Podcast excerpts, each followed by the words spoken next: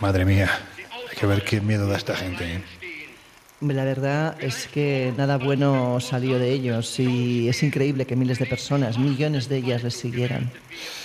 Fíjate, hay quien piensa que, aparte de lo que fue la situación política de aquel tiempo, con Alemania metida en una crisis profundísima, una crisis económica a raíz de, de haber sido sometida ¿no? a terribles embargos después de la Primera Guerra Mundial, evidentemente esto hizo que florecieran los nacionalismos y bueno, pues hay quien piensa que además Hitler se sirvió de, de otros, ¿cómo llamarlos? Elementos menos convencionales, ¿no? Para terminar alcanzando el poder. ¿Sabes lo que da más miedo de todo eso? Que las cosas la historia se repiten. Sí, la historia parece que el ser humano está condenado siempre a repetirla, ¿no? Por muchas piedras que nos encontremos en el camino da la sensación de que siempre vamos a tropezar.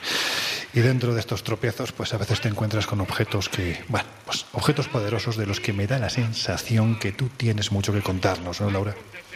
Bueno, eh, digamos que la Segunda Guerra Mundial, que es la época en la que estamos ubicados, fue una época donde los objetos sagrados, donde los magos, donde la brujería y el ocultismo cogieron una, una prominencia fuera de lo normal, descomunal realmente.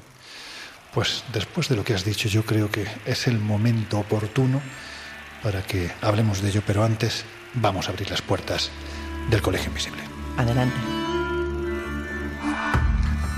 En los años 60, astrofísicos como Joseph Allen Hynek, asesor de Steven Spielberg en encuentros en la tercera fase, o el francés Jacques Vallée, fundaron un colectivo secreto para investigar las anomalías que se producían en los cielos del planeta.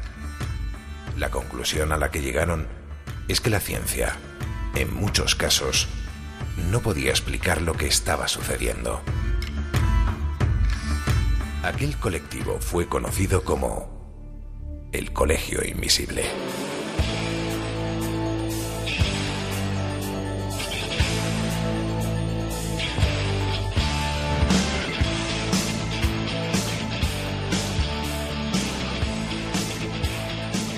El Colegio Invisible, con Lorenzo Fernández Bueno y Laura Falcó en Onda Cero.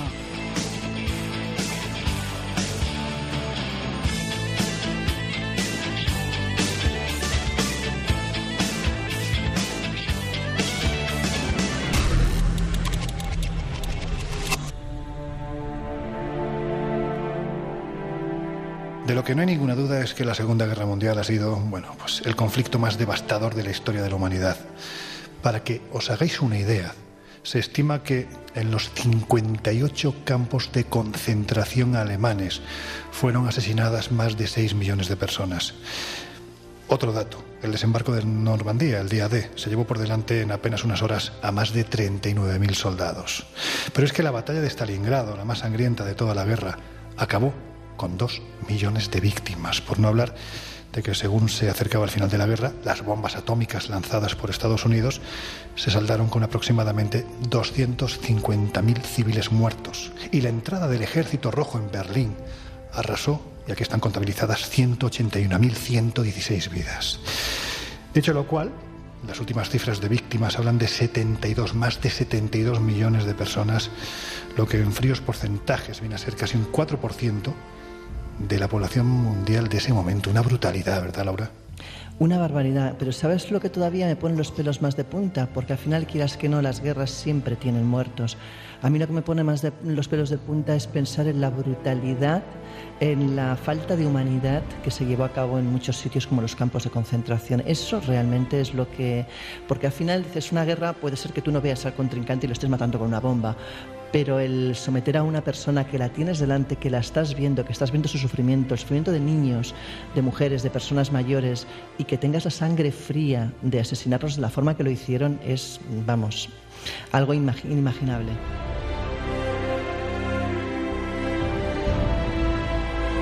Sí, lo que es la mecánica de la muerte, ¿no? Cómo la imaginación humana se pone al servicio de cómo matar matar de forma aterradora y con, bueno, pues con el máximo dolor y sufrimiento posible. Fíjate, son datos que incluso dejan callados a los más parlanchines, porque están aquí Miguel Pedrero y Jesús Ortega, que, yo creo que, que, bueno, pues, pues que es brutal, no parece mentira, ¿verdad? Que esto haya ocurrido como aquel que dice en esta cosa inmensa que es la historia antes de ayer, ¿no? Mm, y, yo creo que corremos el, riesgo de repetir, no de la misma manera, creo yo, mm, e, esa historia tan, tan terrible, porque hay que entender, eh, para entender el, ascenso del nazismo y de la figura de Hitler, hay que entender lo que era eh, lo que era Alemania en esa época, antes de la Segunda Guerra Mundial. Alemania era un país absolutamente destrozado por la Primera Guerra Mundial y sobre todo por las reparaciones de guerra. La población estaba eh, pues absolutamente decaída. De pronto llega un personaje que hace renacer ese sentimiento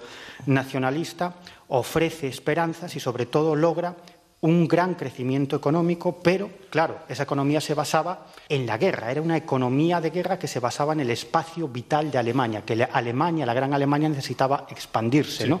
Con lo cual la base de la economía se convirtió en la guerra, en la expansión, en la conquista de nuevos territorios y en la guerra. No recuerdo quién decía que en la derrota había que ser orgulloso y en la victoria humilde. Y en el caso de Alemania, quienes ganaron esta Primera Guerra Mundial fueron muy orgullosos con un pueblo que ya de por sí era demasiado orgulloso. Exacto. Y así ocurrió lo que ocurrió, ¿no? En ese impasse, en ese puente de tragedia que une la Primera con la Segunda Guerra Mundial, lo que se hizo realmente fue disparar las hostilidades, crear un malestar global, hacer que los odios fueran en aumento. Pero en fin, vamos a dejar un poco de lado la historia oficial de la Segunda Guerra Mundial y si os parece nos vamos a centrar en diferentes aspectos que precisamente por lo poco conocidos que son, yo creo que pueden ser más interesantes, ¿no? Porque al fin y al cabo, Laura, hay quien habla de que detrás de la Segunda Guerra Mundial también hubo una especie de guerra esotérica. ¿Por qué? de hecho, es sorprendente eh, ver que en plena Segunda Guerra Mundial, en la época en la que estamos, que ya es el siglo XX, todavía existiesen pues, ciertas creencias y además no a nivel particular, sino incluso a nivel de Estado. Eh, empezando, por Hitler. Hitler era un fanático eh, que creía plenamente en los poderes ocultos, perseguía objetos mm, fantásticos de leyenda pensando en sus grandes poderes, tenía un astrólogo, incluso personal, eh, que utilizaba casi de gurú para tomar decisiones. Y a raíz de eso, otros muchos, porque también tenemos a Churchill que como respuesta a eso coge su propio gabinete de parapsicología con un, eh, también un astrólogo al mando para intentar prever los pasos de Hitler. Fíjate, hablabas, eh, Laura, que, que ese elemento mágico en el caso de del régimen nazi era casi una cuestión de Estado, ¿no? porque empezando por el mismísimo Hitler, que estaba muy, vinculada, muy vinculado a ciertas creencias esotéricas, tenemos que hablar, por ejemplo, de Rudolf Hess, que fue el número dos del Tercer Reich, eh, estaba vinculado a la sociedad secreta Thule y otras organizaciones esotéricas y ocultistas, por no hablar de Alfred Rosenberg, también vinculado a Thule, el gran ideólogo del Tercer Reich o Heinrich Himmler, el jefe de las SS. Es decir, ese triunvirato junto al propio Hitler, que eran los cuatro personajes más poderosos del Tercer Reich, estaban sumamente interesados por cuestiones ocultistas, por sociedades secretas, por el renacer del, del paganismo y todo eso, todo eso unido en una peligrosa mezcla sincrética, todo es unido a cuestiones racistas y sobre todo en la búsqueda de la raza aria primordial.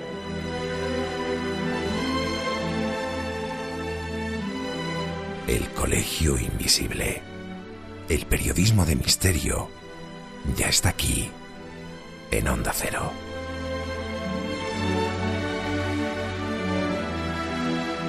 Has citado Sociedad Tule. ¿Qué es mm. eso de la Sociedad Tule? Bueno, pues es, en realidad la Sociedad Tule es la organización, es una, era una organización esotérica, pero con una ideología racista, pangermanista, y que mm, dio lugar a toda una serie de movimientos políticos como el Partido de los Trabajadores, que fuese ese partido inicial, que era al principio un, pequeño grupúsculo al que se unieron una serie de personajes, entre ellos Hitler. ¿no? El Partido Alemán de los Trabajadores. En el año 1919 Hitler entra en ese partido, pero ojo, y esto es muy interesante, como espía del ejército. Es decir, su misión era espiar que hacían determinados grupúsculos después de esa eh, Primera Guerra Mundial, que acaba en el año 1918, y al final pasa de espía a jefe de ese partido que transforma del Partido Alemán de los Trabajadores al Partido Nacional Socialista Alemán de los Trabajadores. Y ahí es donde conoce, donde conoce a un personaje que era el que llevaba todos los hilos de estos grupúsculos políticos que dependían de una organización esotérica, ocultista y secreta que se llamaba Tul. Este personaje se llamaba Dietrich Edgar y, en realidad fue quien introdujo a Hitler en Thule. Y en Thule es Hitler eh, donde conoce, por ejemplo, a Rudolf Hess, nada más y nada menos, o al propio Alfred Rosenberg. Es decir, es en todo ese entorno de Thule, de esa sociedad secreta, donde conoce a los que luego serían los grandes mandamases del, del Tercer Reich. sus, manos, sus manos derechas e izquierdas, ¿no? Sí, sí, sí, parten de una sociedad esotérica. Y de hecho, y de hecho, Edgar, que era un tipo que solía entrar en éxtasis para contactar con los dioses arios y con los muertos de los de los de la raza aria. esta gente no se aburría. No, no, no se aburría nada con los antepasados. Él lo que buscaba era crear el nuevo Mesías germano y de hecho él estaba convencido de que Hitler iba a ser ese nuevo Mesías que una sociedad esotérica iba a utilizar políticamente para atraer hacia sí a las masas, tal como ocurrió. Bueno, hoy estamos de fiesta a pesar de pues a pesar de que el lugar en el que nos encontramos y de las cosas que han ocurrido aquí no son especialmente venturosas, vamos a decirlo así. Es una fiesta que tiene que ver contigo, Laura. Ahora lo explicaremos, pero antes estamos hablando de un concepto que es el de esoterismo nazi. Se trata de una realidad o no deja de ser uno más de los muchísimos mitos que se han escrito, que se han tejido, que se han comentado alrededor de la figura de Hitler y sobre todo alrededor del nazismo. Eh, es bastante curioso porque, bueno, remontándonos muy atrás, incluso antes de Dietrich Eckart, ahora leeremos cuál fue la última frase que dedicó a Hitler este personaje como decía Miguel, fue decisivo. Hay que fijarse también en la figura de, un personaje, en este caso el barón Sebotendorf. Bueno, pues este señor, lógicamente, con unos intereses eh, pues, insospechados por todo lo que tenía que ver con el esoterismo, con la magia negra y todas estas cuestiones que con el tiempo se han ido añadiendo, iba a decir a la mitología, pero realmente a la historia del nazismo, porque es que no estamos hablando de, suposiciones, no, los, los, datos y los papeles están ahí. Bueno, después de dar una serie de vueltas por la orden de los teutones, allá por 1916, él decide que lo mejor es montar su propio conglomerado esotérico y es cuando da origen a la sociedad Tule, que como decía Miguel, pues acabaría eh, con alguno de los grandes mandatarios del nazismo entre, entre sus filas. Pero fíjate, porque Tule podríamos hacer o podríamos rastrear el significado, las referencias de esta palabra concreta, incluso en el mundo clásico. Pero por resumirlo muy mucho, por irnos quizá a la más concreta, que tiene que ver con esa esa especie de humanidad que ya citaba Miguel, ¿no? Esa humanidad que daría, pues, eh, con los años, ¿no? A los nazis la posibilidad de pensar en esa raza aria, esa raza casi casi con poderes sobrenaturales de los que ellos dirían ser descendientes. Pues Tule, precisamente, podría hacer, en una de sus múltiples interpretaciones, podría hacer referencia a una isla en la que floreció una humanidad más desarrollada de lo que los textos y la historia oficial nos cuenta, y esa isla nos habla de una isla perdida al norte del Atlántico. Y bueno, ¿a qué nos recuerda esto? A la Atlántida, ¿no? Sí, de Platón y al continente perdido. Siempre se ha dicho, ¿no? Que los nazis tenían un pie en tierra firme y otro pie en la Atlántida, ¿no? En base a las creencias tan extremas que tenían. Sí, pero fíjate, se, ha hablado mucho de, de, estos personajes, de Rudolf Hess, Rosenberg, Himmler, pero siempre queda más en la nebulosa el papel de Hitler, ¿no? La vinculación del propio Adolf Hitler con el ocultismo y con el esoterismo, ¿no? Y, y es cierto que ha habido debates muy enconados sobre esta cuestión, pero lo que sí está claro es que Hitler tenía un interés brutal en este tipo de cuestiones y no solamente eso, sino que él se creía un elegido de los cielos e incluso se creía un medio. Bueno, yo creo que para, hablar de este tipo de, asuntos, por este motivo nos hemos venido hasta aquí, ¿no? que todavía no lo hemos dicho, estamos en el castillo de Bebelsburg, la sede de una organización siniestra, lúgubre, terrible, posiblemente de las más sanguinarias ¿no? de esta Segunda Guerra Mundial, que fue la conocida como Orden Negra, o también las SS de Heinrich Himmler, un loco que estaba totalmente obsesionado por el poder, pero cuidado, el poder que emana directamente de Dios y que parece revestir objetos muy determinados. Si os parece, vamos a la cripta que montaron en este castillo, porque creo que es la mejor forma de entender esta historia, si es que de verdad alguien puede entenderla.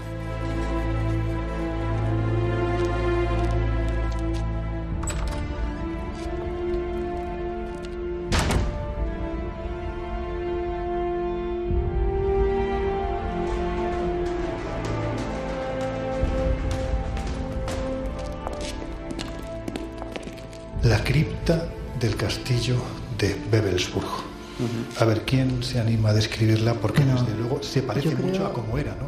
Quiero decir, yo creo que lo primero que nos viene a todos a la cabeza es la corte del rey Arturo, ¿no? Es como si hubiera montado él su propia mesa redonda para sus caballeros, de cierta forma. Es que hay que entender un poco la psicología de, ese, de ese pedazo de nazi que era Henry Hitler. De ese gran loco, psicópata, asesino. En fin, yo creo que aquí cualquier adjetivo que pongamos se nos queda corto. Sí, todo esto viene, viene de su niñez. Su padre era, estaba muy interesado por la arqueología y él ya de pequeño se dedicaba a hacer pequeñas excavaciones caseras en, en busca de monedas o piezas o piezas antiguas. Pues debería tener la casa como un gruyer. Sí, sí, sí además es, muy curioso porque el tipo luego estudia ingeniería agrónoma, monta una granja, es de los primeros en militar en el, en el Partido Nacional Socialista, enseguida se crea una muy buena relación con, con, Hitler y ya en el año 1929 lo nombra nada más y nada menos que jefe de las SS. Y de hecho él financió toda una serie de expediciones en busca en busca de esa hiperboria, en busca de esa Atlántida de la que hablaba Jesús, y al final se decidió a crear este, eh, en este castillo de Wewelsburg, eh, digamos, el gran centro operativo de esa, de esa policía o de esa guardia de corps del partido nazi. Pero perdona, Miguel, o sea, lo que hay que decir es que este hombre en esta cripta, que tiene unas particularidades que yo sinceramente no he visto en ningún otro lugar. Vemos este enorme símbolo circular, como una especie de sigruna, que está en el corazón de la misma cripta. Ya no es como era, pero decían que antiguamente, en esta especie de, vamos a decirlo así, lo que decía Laura, ¿no? de mesa redonda, etérea, alrededor de la cual se sentaban los caballeros principales de la Orden Negra, de la SS. Detrás de cada uno de ellos había un nicho y en cada uno de esos nichos había que colocar los diferentes objetos de poder que el propio Himmler había ordenado a sus soldados SS que recopilaran, que rescataran, que redescubrieran en diferentes expediciones que se hicieron por el planeta. Es decir, lo que buscaba era crear un templo al poder absoluto. Exacto, y no solamente eso, sino que la cripta tiene una forma muy determinada, tiene una forma de vaso, porque esa cripta, para Himmler y, sus, sus principales seguidores, esa, esa élite dentro de las, de las SS era como una especie de contenedor de una potente energía. Ellos lo que hacían allí dentro era una serie de rituales en los que querían mover una serie de energías procedentes de otras dimensiones y luego emplear esas energías que, se, que quedaban contenidas, quedaban aprisionadas en esa especie de vaso, para luego utilizarlas de alguna forma como ayuda mágica en ese esfuerzo de guerra del Tercer Reich. No solamente eso, sino que hacían una serie de rituales muy curiosos, comandados esos rituales por un personaje que era la mano derecha de Himmler, que se llamaba Karl Maria Willy Gutt, que era un auténtico brujo. También conocido como el Rasputín de Himmler. Exacto, el Rasputín de Himmler, un auténtico brujo. Y hacían una serie de rituales, porque si te das cuenta, sobre esta cripta, lo que había en el techo era una gran esvástica. Sí, claro.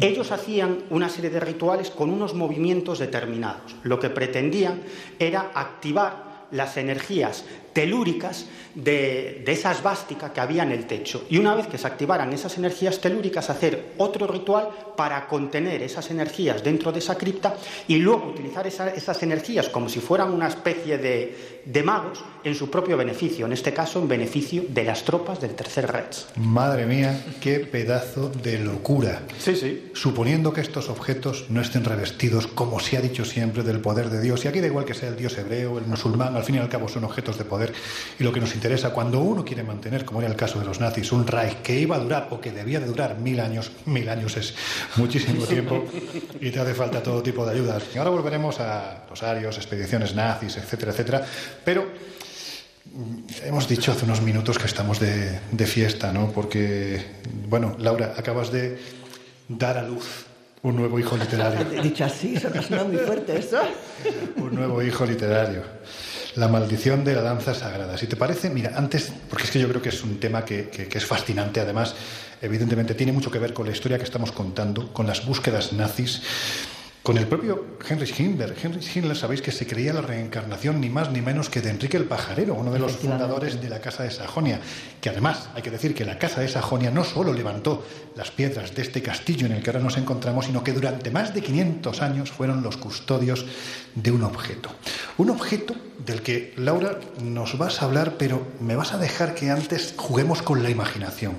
Imaginemos por un instante a un Jesús que está amarrado a la columna, los romanos entonces infligían un castigo terrible. Daban 39 latigazos con el flagelum, el látigo de tres puntas. En el caso de Jesús, además, no solo las puntas tenían pequeñas esferas de metal, sino que además le añadieron huesos de animales para que a cada golpe desgarraran la piel. Hay que decir que además a Jesús le dieron más de 80 latigazos. Era incompatible con la vida. Y ese hombre salió vivo de este martirio. Cuando llegó por fin al Gólgota, lo crucificaron. Entonces era muy habitual que se ataran las manos a los maderos para de esta forma propiciar que la muerte fuera más lenta. Pero en el caso de Jesús hay que decir que con clavos de cuatro caras, 16 centímetros, atravesaron el nervio mediano de las muñecas y de los pies. Cuando este hombre fue crucificado, nos podemos imaginar, según cuentan, tal y como fue la pasión, si es que realmente ocurrió, que este hombre tenía los músculos de la espalda totalmente al aire. Le habían desgarrado la piel. Estaba siendo en ese momento víctima de un shock hipovolémico que anunciaba la muerte. Y aún así aguantó. Aguantó hasta que, levantando los ojos al cielo, pronunció estas palabras.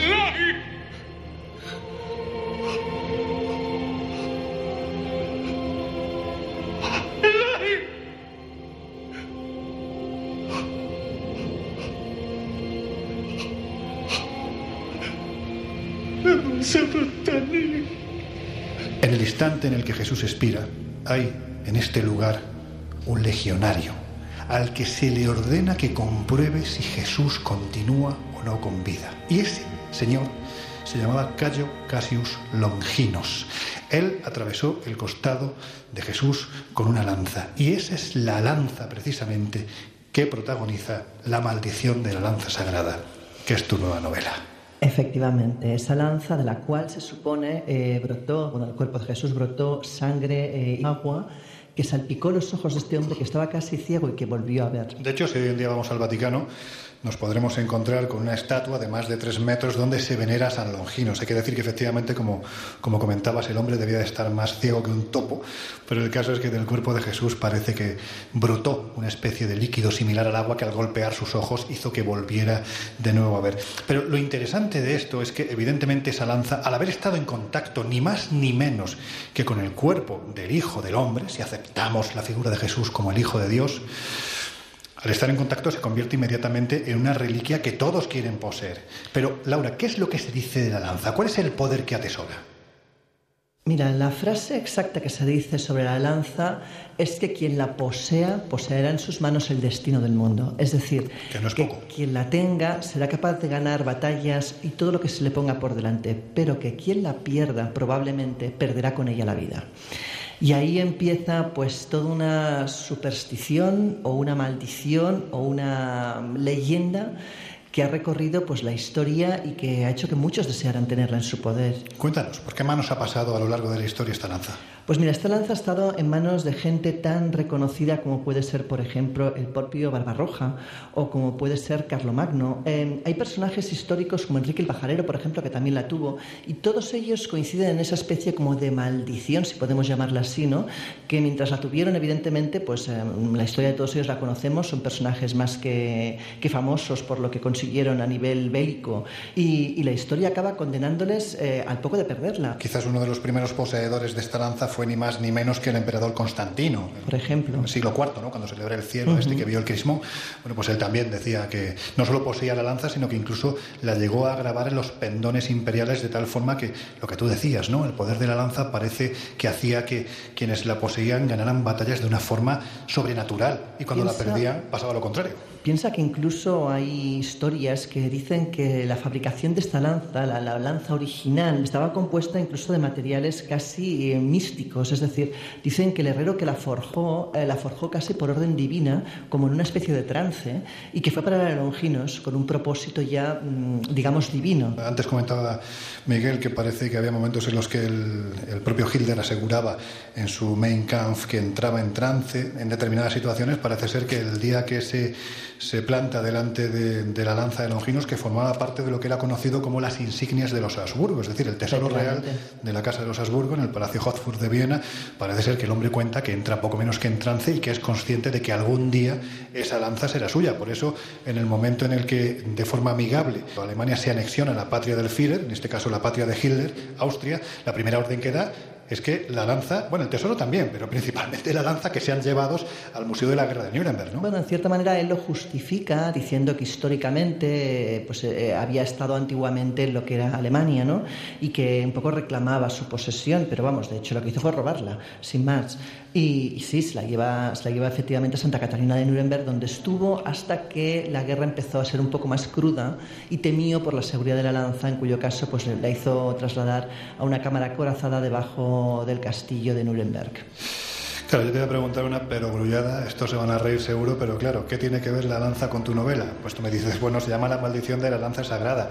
Vale, pero ¿qué tiene que ver? ¿Cuál es el protagonismo de esta lanza en, en tu nuevo libro? Bueno, eh, yo planteo una hipótesis eh, que es la que un poco desencadena toda la novela, ¿no? Y es pensar que si cuando eh, la gente que ha tenido esa lanza la ha perdido, ha muerto o ha sufrido grandes catástrofes, ¿Por qué Hitler, si se supone que la perdió en 1945, cuando el general Patton entra en la Alemania ya pues, ocupada, por qué Hitler empieza a perder batallas mucho antes? Digamos que a finales del 42, principios del 43. Y a partir de esa hipótesis, lo que establezco es que quizás Hitler realmente la perdió mucho antes. Mm. Eh, ese es un poco el detonante, ¿no? el detonante de esta historia. Eso, junto con la historia de un personaje poco conocido, eh, del que si acaso luego hablaremos, eh, que es, bueno, es un personaje fascinante y además muy desconocido, un personaje escocés y, y que, bueno, que tuvo que ver también mucho con la Segunda Guerra Mundial.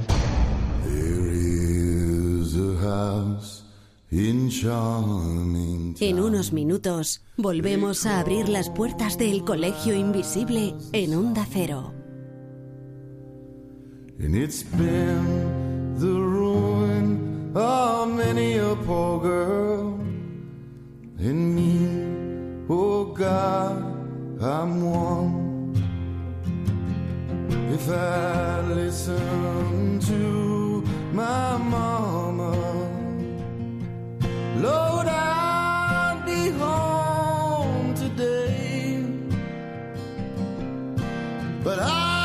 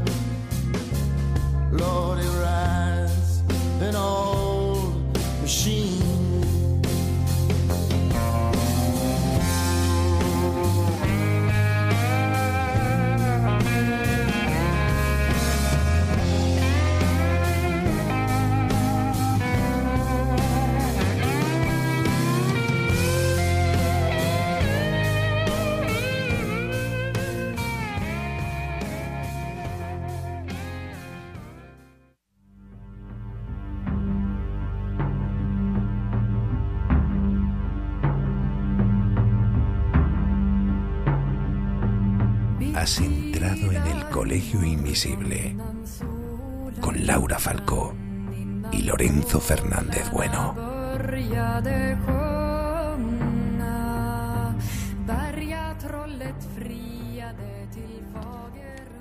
Antes, Laura, hemos hablado, ¿no? Bueno, estamos hablando de, tu, de tu nuevo libro, de tu última novela, La maldición de la lanza sagrada. Y hay un hay un personaje, antes lo hemos comentado, ¿no? Hay un personaje absolutamente fascinante que parece purular por todo el libro y que para mí, es decir, era absolutamente desconocido. Se llama Helen Duncan. ¿Quién era esta mujer? Mira, yo llegué a este personaje de una manera, la verdad es que sorprendente, por una casualidad que luego supongo que hablaremos de ella, ¿no? Pero esta mujer eh, fue la última mujer juzgada en el mundo por brujería. Y estamos hablando de 1942, cuando fue juzgada. O sea, parece que fue ayer, ¿no? O sea, decir, o sea, ¿cómo puede ser que una ley, que es la ley de brujería del 1700 y poco, eh, se aplicara pues a esas alturas de la película? Parece como sorprendente, surrealista, pero así fue.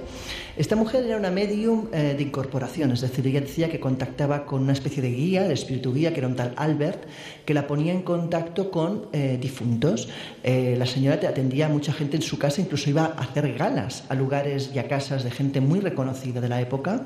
Era una medium capaz de hacer incluso aportaciones ectoplásmicas en mitad de una sesión, es decir, de materializar con esa especie de sustancia blanquecina que salía del cuerpo, pues los espíritus que se contactaban con ella y esa capacidad es la que la puso realmente en un brete, en un problema grave, exactamente en 1942. Y es que no era la primera vez que anticipaba algo que quizás al gobierno no le interesaba que se anticipara. Resulta que, que en 1942, en plena Segunda Guerra Mundial, los alemanes hunden un submarino inglés eh, donde pues se supone que iba pues el, personaje que contacta con esta mujer en una sesión de espiritismo y ese personaje le dice que, que él está muerto, que el submarino lógicamente no va a volver, que ha sido hundido y la madre del, supuesto marine eh, entra en pánico y lógicamente va al día siguiente se va a pedir explicaciones de por qué no sabía ella esa noticia. Claro, imagínate la cara de, de los cuerpos de seguridad cuando esta noticia no era pública. Era real, pero hacía como 24 horas que había ocurrido y no habían querido que trascendiera. Automáticamente se despiertan todas las alarmas. Una de dos, o esta señora es una espía, o realmente si es vidente, es una vidente brillante. Pero en cualquier caso nos puede poner en un problema. De hecho, uno de, las, bueno, de los argumentos que vienen a avalar la autenticidad de esta mujer, que seguramente era más medium que espía, es el hecho de que cuando es encarcelada, cuando es apresada, ahí hay una influencia bastante importante por parte ni más ni menos que de Winston Churchill, que se la quiere quitar de en medio porque están a punto de iniciar el desembarco de Normandía y a ver si esta señora va a ver algo y lo va a soltar. Claro, o sea, los cuerpos de seguridad la quieren encerrar precisamente por eso, porque piensan que si ha sido capaz de, no una vez, sino en diversas ocasiones, en desvelar operaciones y cosas que no eran públicas, ellos están empezando a trabajar en el desembarco de, Normandía y piensan, bueno, imagínate que esta mujer anticipa cualquiera de las cosas que vamos a hacer. Entonces no se les ocurre otra mejor idea que coger, pues eso, coger una ley como es la ley de brujería como excusa para encarcelarla, porque bajo qué otro concepto podían encarcelarla. Desde luego, el concepto de una posible espía se les cae a los cinco minutos. No tiene ni pies ni cabeza. Era una señora de muy poca cultura, una señora más bien eh, de clase humilde, con seis hijos que le ayudaban además su marido también era incapacitado porque había sufrido varios ataques al corazón y le hacía prácticamente de manager, con lo cual todos vivían, toda la familia vivía de eso, del mediumismo de esta mujer. Nadie tenía un perfil como para poder pensar que realmente esta señora fuera un agente secreto o algo parecido. De hecho, Laura, cuando estuvo en la cárcel, también las crónicas nos dicen que, bueno, que la celda nunca estuvo cerrada, los carceleros pasaban por esa celda para pedir consejo, eh, incluso gente muy cercana a Churchill también se acercaba a ella, no sabiendo hasta de su poder. El propio Churchill llega, llega a consultar en alguna ocasión y lo que dices, la celda la tuvieron abierta como si estuviera en un hotel de visitas donde pues mucha gente pasaba a consultarla mientras estuvo presa. De hecho, su salud se agravó bastante durante la estancia en la cárcel porque era una mujer que sufría de problemas respiratorios, una mujer muy obesa que se supone que durante los trances eh, iba perdiendo pues cada vez más eh, esa capacidad respiratoria y, de hecho eh, salió de la cárcel pues muy perjudicada de su estado de salud y ya con serios problemas respiratorios. Pero lo que dices, o sea, ni le cerraron la celda, o sea, tenían claro que esta mujer no tenía que estar ahí. De hecho, es Churchill el que acaba sacándola de ahí, dándose cuenta de que no puede sostener esa acusación mucho más tiempo.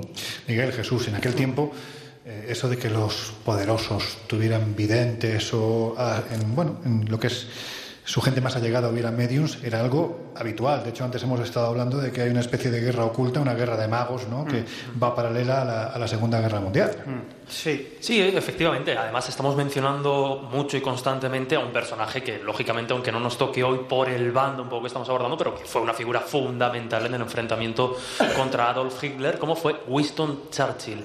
Y hace unos minutos recordaréis que preguntaba un poco a Laura y a Miguel precisamente desde un poco la, la ingenuidad, ¿no? Si, si Hitler tenía ese interés, que es obvio, por lo, por lo esotérico, por una creencia más o menos desarrollada o incluso por lo práctico. Algo que sí que parece, por ejemplo, suceder con Churchill, ¿no? Es decir, cuando él ya empieza a ser consciente, precisamente por casos como el que estaba comentando Laura, de, que se está librando una guerra esotérica, de que están acudiendo a una serie de fuerzas, creamos en ellas o no, que superan un poco a la, a la, técnica y a lo bélico, pues Churchill se sube al carro y lo hace dicen las crónicas con un personaje que daría mucho que hablar, ¿no? Hombre, Que el gran, Alistair Crowley. De hecho, y con Bueno, esto... estáis salivando, es, es Sí, que, es, que es- es que es una historia. pero es que tampoco era mucho mejor que otros de aquella época, es No, que lo habéis no, dicho no, No, no, eh, un auténtico, un auténtico personaje. Yo- Un auténtico hijo de la Gran Bretaña, vamos. Hombre, bueno, Como yo sé que Miguel está, está deseando, fijaos, os dejo, os de dejo este, este, desa- este detalle, ¿no? Y luego incluso a lo mejor lo comentamos. La famosa V de Victoria, eh, realizada con, con los dedos. Que la hacía Churchill cada vez que se Justo. ponía delante de los... Al principio lo hacía con los dedos al revés, es decir, mostrando la, el en vez de la, de la mano, que era algo así como vete a tomar por donde quieras, hasta que le corrigen y ya comienza a hacerla pues la V que nosotros hacemos. Hay quien dice que esa V que ha sido interpretada como V de Victoria podría ser un símbolo recomendado por el mismísimo Crowley como un elemento, como un Mágico. símbolo casi, un talismán No, de no, protección. Hay estudios históricos sobre esto. Ah, Es pues entonces es- ahí ya, claro, Miguel, claro, claro. yo me- Es decir, mira, eh, eh, Hitler dijo de Churchill, Hitler dijo de Churchill que su auténtica arma secreta Me encanta de verdad cómo pronuncias Churchill. bueno, vale. Bueno, él eh, emitía a través de los micrófonos de la BBC y al terminar su discurso pedía un minuto de silencio, pero de oración en silencio. Y Hitler llegó a decir que este era el gran secreto de, de Winston Churchill para intentar ganar esa guerra. Y en cuanto al ¿Pero símbolo, por qué? porque era una forma de que toda la nación pusiera su energía Su pensamiento en, en algo concreto. en algo concreto que era Vale. Que las tropas eh, de los aliados ganaran la guerra. Y esto es algo a lo que Hitler le otorgaba una enorme importancia. En cuanto al símbolo de la victoria, es cierto que se ha discutido mucho, pero hay abundante información que apunta que efectivamente Churchill tuvo relación con Alistair Crowley, a- además a través de una serie de, de diputados eh, del Partido Conservador al que pertenecía Churchill y que eran amigos de Alistair Crowley e incluso habían estudiado juntos. De hecho, ese símbolo de la victoria es eh, algo que puso de moda eh, el propio Alistair Crowley en el año 1941, después de un terrible bombardeo de la Luftwaffe, de la aviación alemana, sobre Londres. ¿no?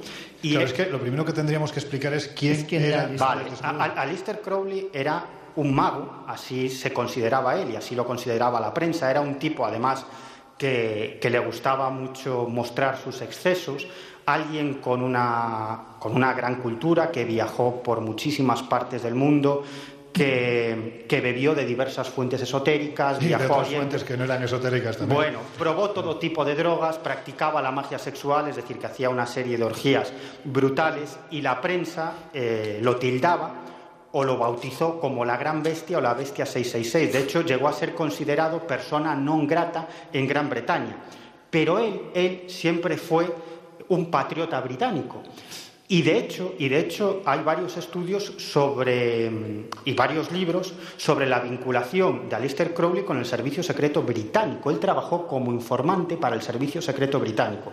Y lo que os comentaba antes, en el año 1941, después de un bombardeo brutal de la aviación alemana sobre Londres, él escribe una especie de grimorio en donde bueno, hay una serie de elementos que él utilizaba constantemente, como el 666, la estrella de siete puntas, incluso un pene con sus testículos, que era un símbolo de la magia sexual. Y entre todos esos símbolos había uno que destacaba por encima de todos, que era el símbolo de la victoria y la siguiente frase, bajo este símbolo vencerás. En el año 1939 él publica un libro titulado Ocho lecciones de yoga. Y al dorso del libro, en la contraportada, le aparece con un turbante durante la época que estuvo en, E- en Egipto y haciendo ese símbolo de la victoria que luego, a través de una serie de amigos, diputados del Partido Conservador que conocían a Churchill, fueron los que hicieron de enlace entre Crowley y Churchill, y Churchill empezó a utilizar ese símbolo, no solamente él, sino también otros miembros del gobierno británico como una especie de símbolo mágico para ganar esa guerra también mágica que estaba, digamos, por debajo, bajo la superficie de la guerra más material. Laura, yo no sé qué piensas tú. Bueno, Yo sé qué piensas tú, pero... Bueno, y luego hay una historia, luego hay una historia alucinante que es un rito. Se nota que hoy no trae cortes, ¿eh?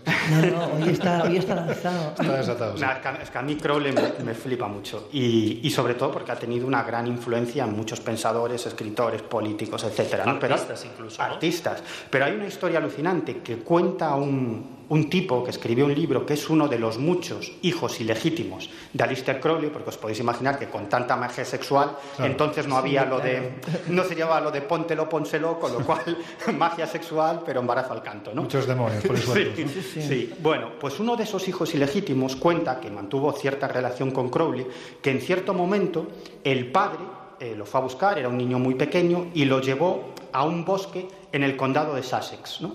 Y allí él, lo que él presenció fue un ritual masivo en, lo que estaban, en el que participaban varios mandos del ejército, de las diferentes armas del ejército británico. Allí estaban todos como en posición frente a Crowley. Crowley empezó a repartir unas, unas túnicas con una serie de símbolos y a partir de ahí comenzaron a hacer un ritual alrededor de una figura. Era la figura de un nazi, es decir, un maniquí ataviado de, de, nazi, con las vestimentas nazis y que estaba sobre un trono. Representaba al propio Adolf Hitler. Todo el ritual y ese final fue una auténtica maldición para acabar psíquica y físicamente con Adolf Hitler. Bueno, a todo esto os preguntaréis qué relación tiene Helen Duncan con, eh, con la lanza y con, eh, y con Hitler. Claro, Claro. Eso, eso es precisamente lo que Claro. te iba a preguntar ahora. Así que no me vuelvas a leer el ese dato. pensamiento, por favor. No, es fácil. Primero que nada decir que lógicamente en la novela ha habido que cambiar el nombre de Helen Duncan porque a pesar de intentarlo no ha habido manera de contactar con la familia y pedir autorización para usarlo. Así que ha habido que cambiarlo, pero bueno, el personaje está basado en ella.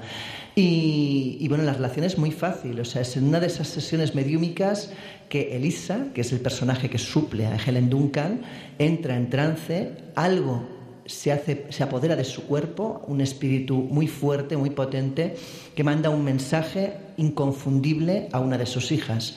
Y es que si quieren seguir con vida, si quieren que la familia no perezca y no puedan nunca más volver a realizar una sesión medúmica, porque lógicamente volverá a aparecer él, deben recuperar la lanza sagrada. Y ahí empieza pues una aventura de una chica que no tiene nada que ver con los nazis para infiltrarse en las filas nazis y recuperar esa lanza. La maldición de la lanza sagrada, no lo hemos dicho, eh, la publica la Esfera de los Libros y es un libro que merece la pena leer porque ya, bueno, estamos oyendo que la historia es lo suficientemente interesante, contundente, bien argumentada y sobre todo viajada, ¿no? que yo creo que también es importante. Cuando un autor se empapa de los lugares, de las esencias, de la historia, del mismo aire que respiraron, en cierto modo, los que van a protagonizar su novela, digamos que se escribe, se redacta, se siente de otra forma, ¿verdad? Pensemos además que para mí uno de los, de los principales problemas a la hora de redactarla primera era muchas cosas que han desaparecido, porque la Segunda Guerra Mundial barrió con gran parte de Berlín. Claro. Y hay, hay, edificios, lugares que tienes que mencionarlos porque en aquella época estaban, en la época que se desarrolla la novela, pero que actualmente no están. O sea, hay que tirar con, completamente de documentos históricos, de mapas de la época, para no cometer cualquier eh, incorrección, de hecho. O sea, en ese sentido, la verdad es que es la novela quizás más ambiciosa de las que he escrito y la que tiene más trabajo detrás.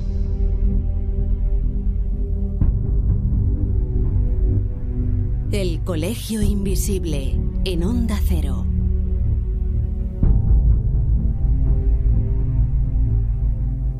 Lo que cuentan es que en el momento en el que Hitler se hace por fin con la lanza de Longinos, suponiendo que esta lanza sea la auténtica, porque que sepamos ahora mismo... Hay tres. Hay tres, efectivamente. Lo que pasa es que la que tiene más visos, más pátina por la propia estructura también de la lanza, de ser una lanza por lo menos romana, otra cosa es que estuviera en el momento en el que Jesús es crucificado, pero sí por lo menos de parecer una lanza romana es esta que es conocida como lanza de Longinos, lanza del destino, y que se encuentra eh, hoy en día expuesta además en el Palacio Hofburg, de donde Hitler la sacó. Pero lo que es cierto es que en el momento en el que Hitler se hace con esta lanza, ocurre algo increíble. Y es que, bueno, pues lanza una suerte de guerra relámpago que en apenas unos meses es que literalmente conquista todo el continente. Es cierto, es cierto. Como si realmente tuviera poder, ¿verdad?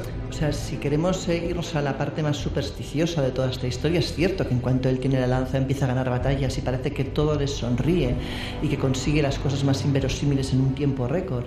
Pero por eso mismo, cuando esa suerte parece que de repente desaparece, cuando sobre todo cuando empezó con todo lo que fue la, contienda eh, rusa, empieza a fallarle las cosas ya no le salen las cosas como él espera, eh, cabe pensar que igual algo, algo fue diferente, que algo quizás no funcionaba con la lanza o que quizás la lanza ya no estaba realmente en su poder. ¿Tú crees en el poder de la lanza? Yo creo en la superstición y en la sugestión que quizás ese supuesto poder han generado durante muchos años en los grandes, en grandes mandatarios y en grandes personajes de la historia. La maldición en sí, no sé, eh, creer en objetos malditos quizás eh, es muy romántico, pero no sé hasta qué punto es cierto. ¿no? Sí que creo que a veces lo que creemos sobre algo o sobre un objeto puede llevarnos realmente a que nosotros mismos estemos acabando nuestra propia tumba. O sea, cuánta gente no ha acabado incluso suicidándose pensando sugestionada con historias o con realidades que realmente no han sido. Entonces yo creo más que quizás van por ahí los tiros. Pues fíjate, yo que en este, en este nuevo capítulo del Colegio Invisible voy a pecar de, de believer, como le digo a mi amigo Miguel, yo te digo que creo que algo tiene el agua cuando la bendicen. Y cuando un objeto es perseguido con esta ansiedad casi, ¿no?, por parte de los mandatarios, desde supuestamente hace más de dos milenios... Me cabe decir que hay anécdotas muy curiosas, como por ejemplo la del propio general Patton, que cuando la devolvió a Viena, al volver de allí murió en un accidente de tráfico. O sea, que dices, bueno, eh, parece ya el colmo, ¿no? O sea, el ritintín final. Pero, pero de ahí a pensar que es una maldición, a mí me cuesta. Mira que soy también soy de las believers del grupo, pero en este caso eh, reconozco que prefiero pensar quizás que es un tema más de sugestión y de casualidades, de sincronicidades que igual de maldición. Laura, durante la redacción del libro y sobre todo durante el proceso de investigación, tú también has tenido aventuras de todo tipo, ¿no? Porque se han producido una serie de sincronicidades que no sé yo si rompen un poco la media de la casualidad. Cosas muy curiosas. Mira, ya eh, la manera en que llegué al, tema, al libro, fue mm, alucinante, ¿no? O sea, yo estaba pues con la verdad es que con bastante retraso con respecto al tiempo que tenía que empezar a escribir la novela y no conseguía, para aquellos que escriban supongo que es fácil entenderlo, cuando yo por menos escribo necesito algo que me, que me motive, de repente aquella especie de idea creativa, aquel germen que, que parece que te, que te, enloquezca y que necesitas escribir sobre aquello porque lo tienes claro, ¿no? que es la historia. Bueno, pues yo no, encontraba encontrar, no, no lograba encontrar ese clic eh, creativo, ¿no? Y de repente una mañana llega a mi despacho la directora de la revista Historia y Vida, Isabel Margarit, le mando un saludo desde aquí, eh, con una historia, con un recorte, de hecho, donde aparece la historia de este personaje, de Helen Duncan, y me dice, mira qué personaje más curioso que seguro que a ti te gustan estos temas te apasionará. Bueno, fue leer aquella noticia y algo en mi cabeza hizo clic y tenía claro que era ese personaje de la historia me vino entera a la cabeza de pronto lo vi clarísimo porque coincidían las épocas coincidía pues todos los elementos Churchill eh, los magos la época esta pues de la Segunda Guerra Mundial eh, coincidía absolutamente todo y, bueno fue como una especie de, de, visión prácticamente no de la novela pero con esta novela pasaban más sincronicidades, como por ejemplo que cuando estaba en pleno trance de escribirla, pues teníamos previsto hacer un viaje de estos que organizamos de misterio a, Escocia. Y la casualidad quiso, porque eso sí que realmente fue una casualidad no buscada, que el conductor del autobús decidiese hacer una parada para, para, aquello, para que bajara la gente y pudiera respirar un rato y descansar, justamente en Dundee, que es donde esta mujer nació. O sea, habían 50.000 lugares donde podíamos haber parado en toda Escocia. No, fue a parar justo ahí y de hecho pues estuve visitando pues un pequeño museo donde pues rememoran eh, todo lo que fue la historia de esta mujer. Yo esto puedo, puedo aseverar, no es necesario porque, porque tú todo lo que cuentas está perfectamente argumentado, pero yo puedo decir que en ese viaje que también estaba, yo creo que alucinamos todos, porque es que mira que Escocia, hombre, no es un país especialmente grande, ¿no? Pero, ir a parar justo en el lugar donde esta señora desarrolló toda esta historia que acabas de contar, es que es alucinante. Es que además es un pueblo pequeñito, no es precisa, o sea, es mucho más importante donde ella acaba, que es en Portsmouth, que es donde se desarrolla la novela. Pero Dundee es un pueblo pequeñito, enano, de hecho, o sea, un pueblo perdido en mitad de Escocia, como para ir a parar allí. O sea, sí, sí, es una novela llena de pequeñas casualidades.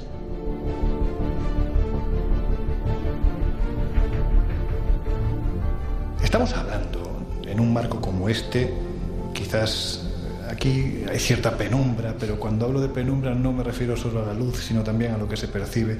Siempre se ha hablado, chicos, del, esoterismo nazi, pero ¿existió un esoterismo franquista? Bueno, eh, sí que existió, sí que existió ese interés, ya no solo por Has parte- dudado mucho. No, porque ahora haré un matiz, ahora haré un matiz.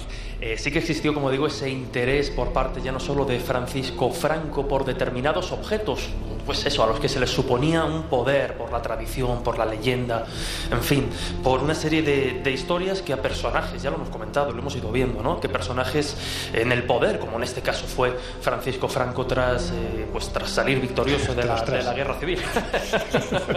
Tras salir victorioso de la guerra civil, ¿no? Se ve en una situación eh, de poder absoluta y empieza a mm, alimentar determinadas necesidades, determinadas supersticiones. Pero claro, me decías antes que, he dudado, ¿no? Y cabría aquí quizá establecer la diferencia, porque hemos hablado mucho de- de- de- del esoterismo nazi, establecer la diferencia entre el esoterismo nazi y el esoterismo franquista. ¿Por qué? eso es lo que te iba a preguntar ahora. ¿Qué has diferencia hay entre uno y otro? Has visto, y eso que no tengo objetos de poder aquí últimamente estáis muy telépatas todos. ¿eh? No, hay, hay- hay un ejemplo, la, la diferencia es clara. Eh, no, lo hemos, no hemos hecho demasiado inciso, pero es interesante que eh, el nazismo, a, a lo largo de su desarrollo, va, sobre todo por parte de Hitler, ¿no? generando, lógicamente, cierto rechazo hasta hacia la, religión imperante, hacia el movimiento occidental, pues digamos dominado sobre todo por el cristianismo y la, y la religión que más o menos todos eh, conocemos. Van rechazando un poco eso, ya no solo porque las fuentes que los asesores mágicos de Hitler consultasen estuviesen más relacionadas con Oriente que con lo que nosotros conocíamos hasta ahora.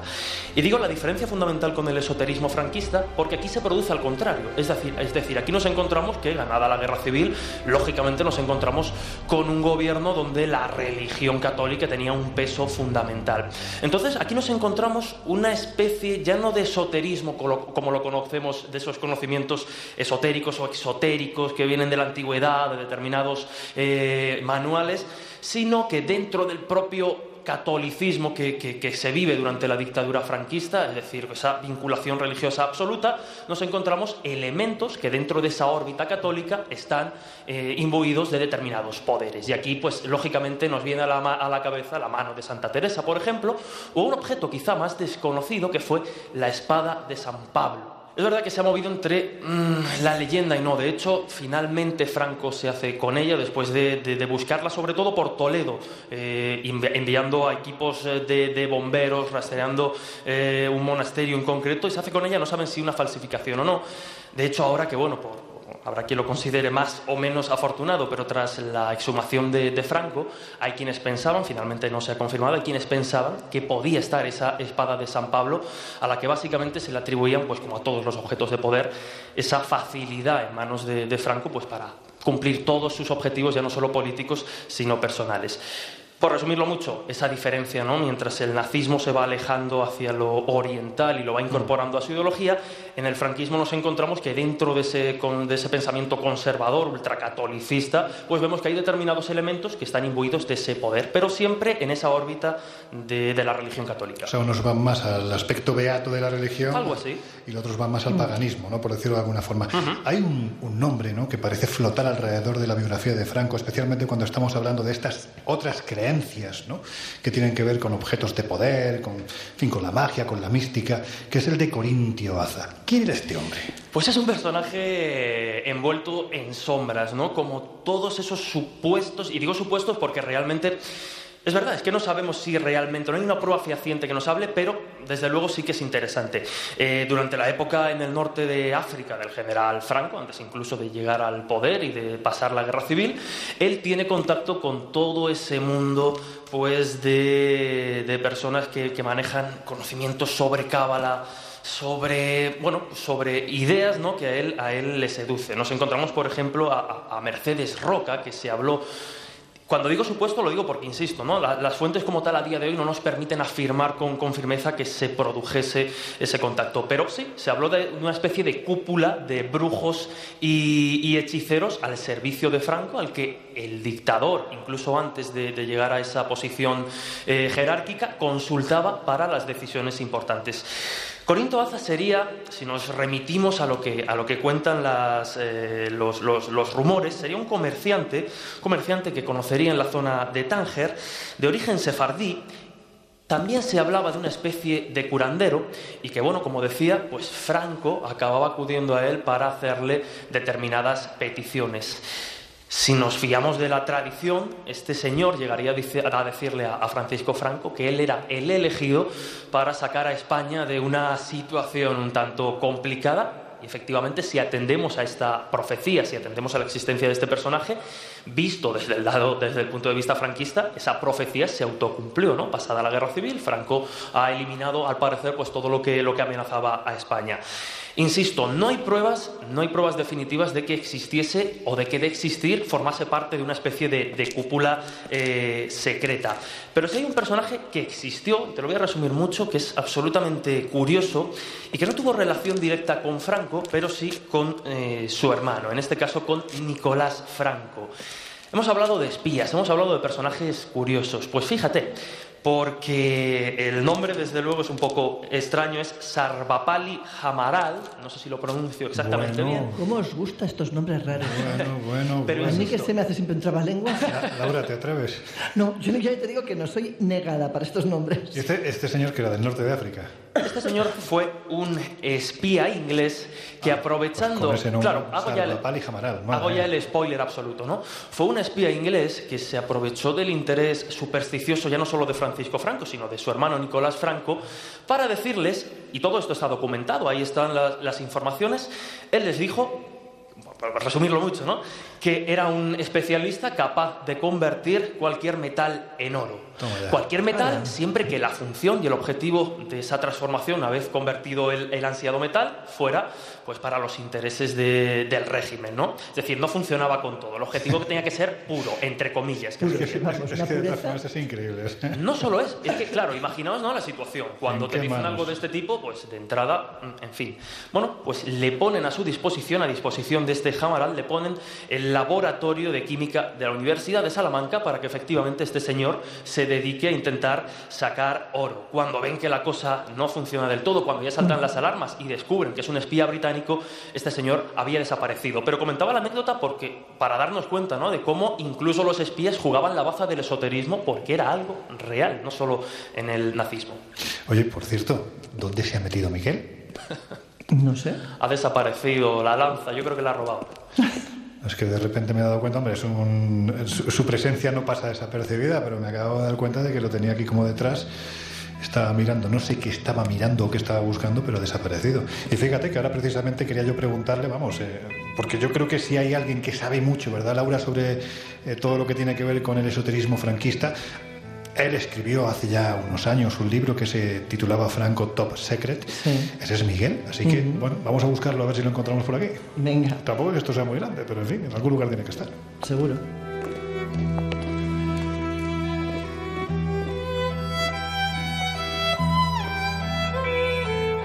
El Colegio Invisible.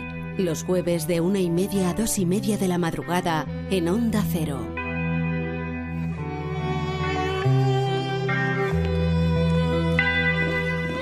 ¿Qué haces, Miguel? ¿Qué haces? Bueno, pues dándome una vueltecilla por aquí, mirando ah. cosillas. Tú, y tu incontinencia verbal. Bueno, la, otra también, cuando bebo un par de cervezas, sabes lo que me pasa. Por eso me he imaginado que andaría por el que en una hora cinco o seis veces al baño.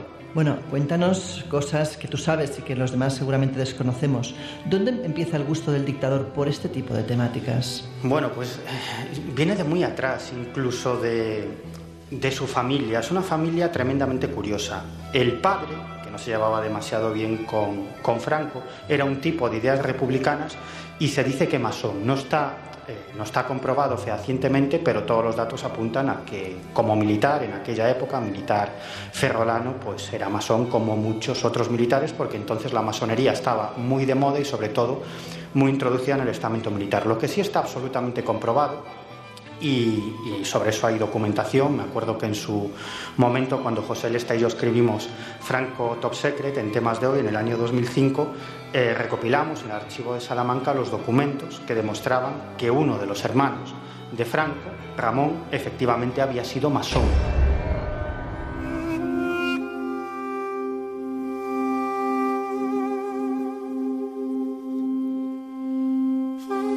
Este es un personaje absolutamente increíble, un tipo que fue diputado, a que no sabéis de qué partido fue diputado Ramón Franco. Ahora Esquerra Republicana de Cataluña. Fíjate que te lo iba a decir, pero no puede ser porque... Es alucinante.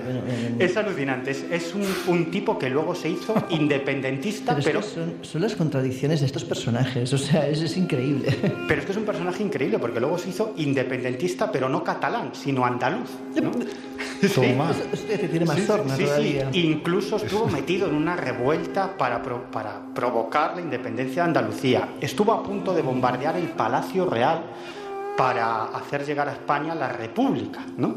Es decir, mucho antes de la, de la Guerra Civil, pero se cortó en el último momento, él era aviador, iba con una serie de bombas y al sobrevolar el Palacio Real, él dice que vio a unas mujeres y a unos niños jugando en el jardín y no tiró esas bombas, sino hubiera sido el protagonismo, el protagonista de, una revuelta. Pues este tipo, que tuvo que exiliarse de España, eh, se hizo masón en, en Francia y se cuenta incluso que cuando Franco intentó entrar en la masonería, y sobre eso hay testimonios, uno de los que más se opuso a su entrada fue su hermano Ramón Franco. Y luego hay otro hermano, que este también es muy alucinante, su hermano Nicolás, que este fue el verdadero cerebro gris que hizo que Francisco Franco al final se convirtiese en el jefe de los sublevados, ¿no? Es decir, el que hizo que Franco llegase a la jefatura del Estado.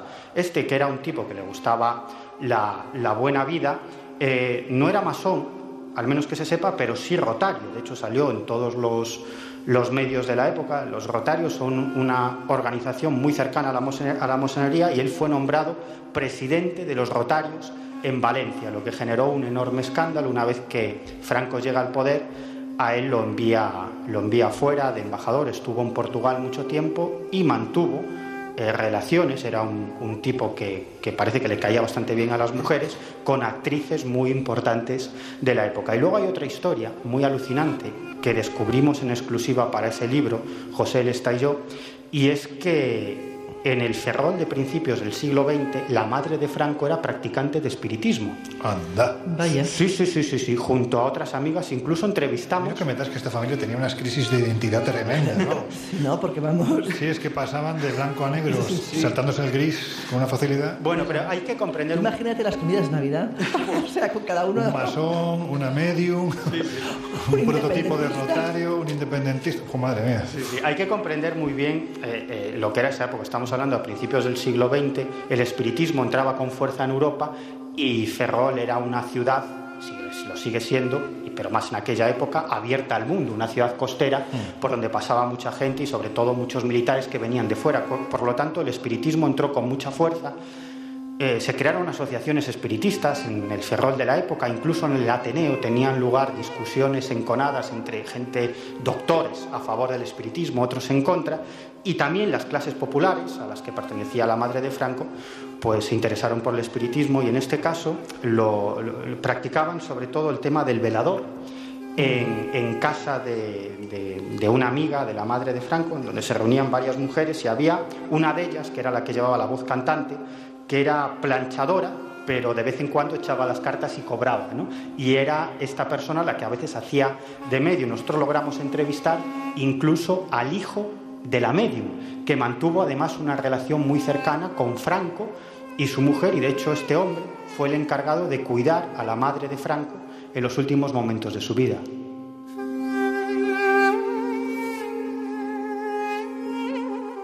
Tú eres consciente, Miguel, de que te hemos hecho una sola pregunta. Sí, sí, ha contestado a todas. Yo sí, sí. Bueno, mira, hay un personaje que parece sobrevolar, mm. sobre todo la, primera etapa de Franco, ¿no? Ese, ese general joven que se encuentra en África. Dicen que es un personaje que contribuye a que se hable de Franco como una persona que está envuelta de baraca, de suerte, una bruja que, según decían, primero decían que era bruja, segundo decían que realizaba amuletos para, mm. para el joven Francisco Franco. ¿Quién era Mersida?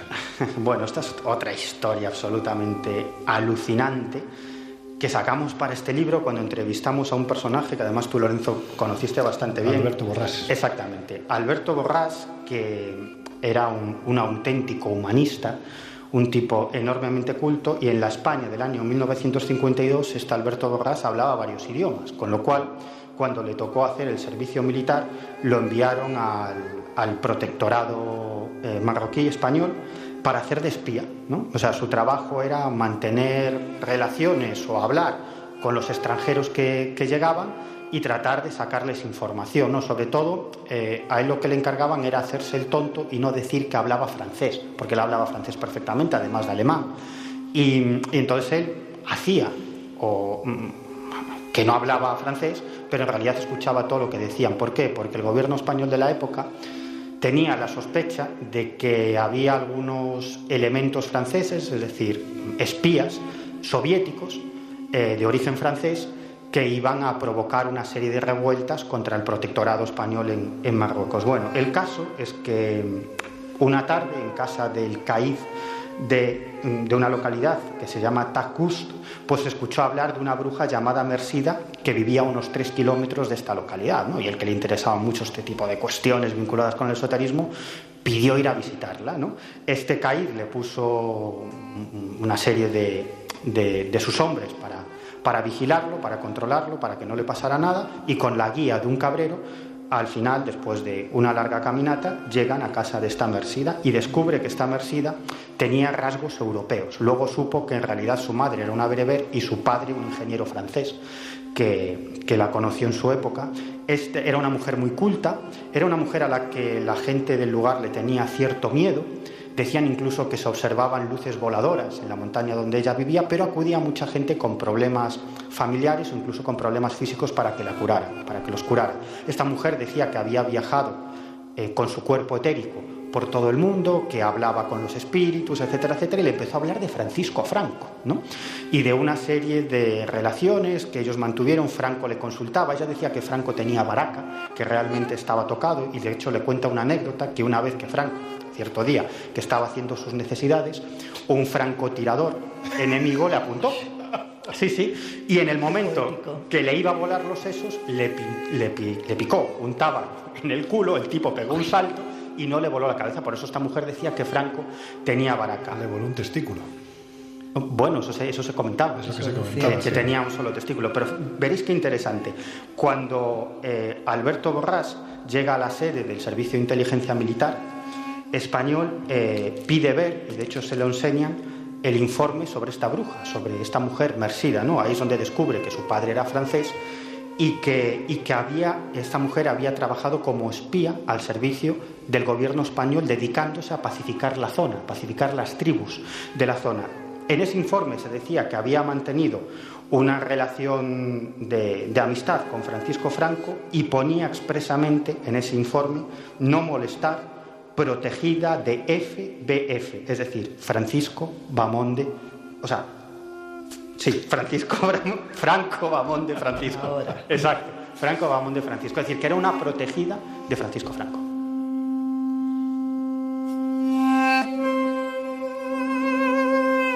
¿Y realmente hasta qué punto, hasta qué punto pudo influir esta mujer en las decisiones que Franco tomaba? Sí, al menos en la época que estuvo en esa zona, en el norte de África, eh, yo creo que influyó demasiado. Pero luego, en cuanto a la figura de Franco, hay otra cuestión. Él no era especialmente religioso. Él no era una persona que, bueno, que sus compañeros lo consideraran especialmente religioso. De hecho, ni siquiera rezaba, ni siquiera iba a misa. pero ya rezaba su mujer por él, ¿no? Sí, sí, sí, sí. Pero, pero hay un... Y de hecho se, se contaba que, que, entre, entre sus tropas él incluso eh, repartía preservativos, es decir, que era una... Sí, sí, sí, sí, sí, para que, bueno, sus tropas no pillaran enfermedades, en fin, decir, o sea, que, que era un hombre que no era especialmente religioso. Pero todo eso cambia en la batalla de Brunete. ¿no? Ahí, ahí es donde, donde viene el punto de inflexión porque él y otros generales dicen o creen haber sido testigos de un milagro.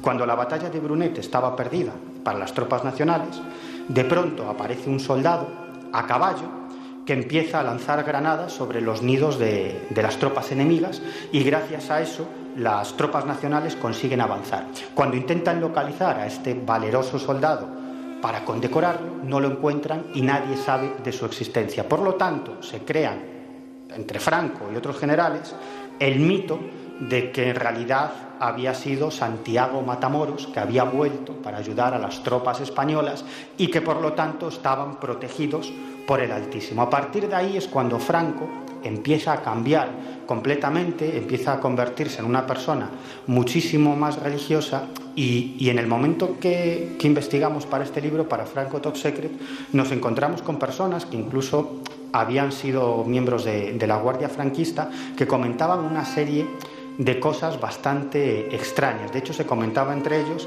que Franco recibía la visita de una monja, que era Ramona Gimargas, una monja de Vic, eh, que prácticamente no salió en su vida de su localidad, pero que, bueno, pues tenía eh, sufría éxtasis, hablaba con el Altísimo, tenía la capacidad de predecir el futuro, al menos eso es lo que se decía, y tenía una facultad. También hablaba con el Bajísimo, por lo que veo, ¿no? Sí, con el Altísimo y con el Bajísimo. Y tenía la capacidad, o eso se contaba, de bilocarse. Y, Franco estaba convencido de que esta mujer se había presentado ante él en varias ocasiones, em, incluso em, para decirle determinadas cuestiones en el curso de la guerra, de la guerra civil, ¿eh?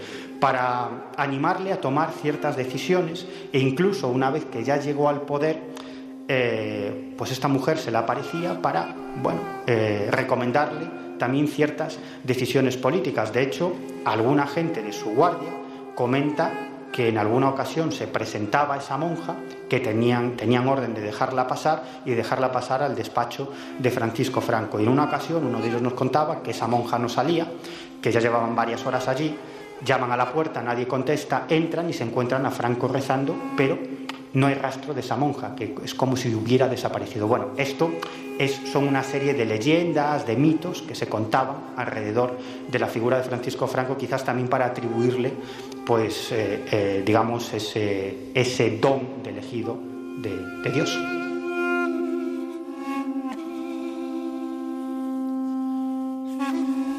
No hace mucho tiempo, meses atrás, eh, bueno, yo creo que todos hemos asistido a bueno, no sé si llamarlo espectáculo, al fin y al cabo era algo que era necesario hacer, la exhumación del, cadáver de Franco del Valle de los Caídos. Miguel, cuando uno se planta delante del valle, la sensación que da en esa entrada es que está poco menos que afrontando lejanamente lo que podría ser un templo egipcio. Es cierto que los planos originales del Valle de los Caídos no reflejaban la cruz que ahora vemos, sino una pirámide gigantesca. Sí, esta también es una historia absolutamente alucinante. Que nos vas a resumir. Sí. bueno, sí, sí, os lo, voy a resumir. Tampoco, es, tan, larga de contar.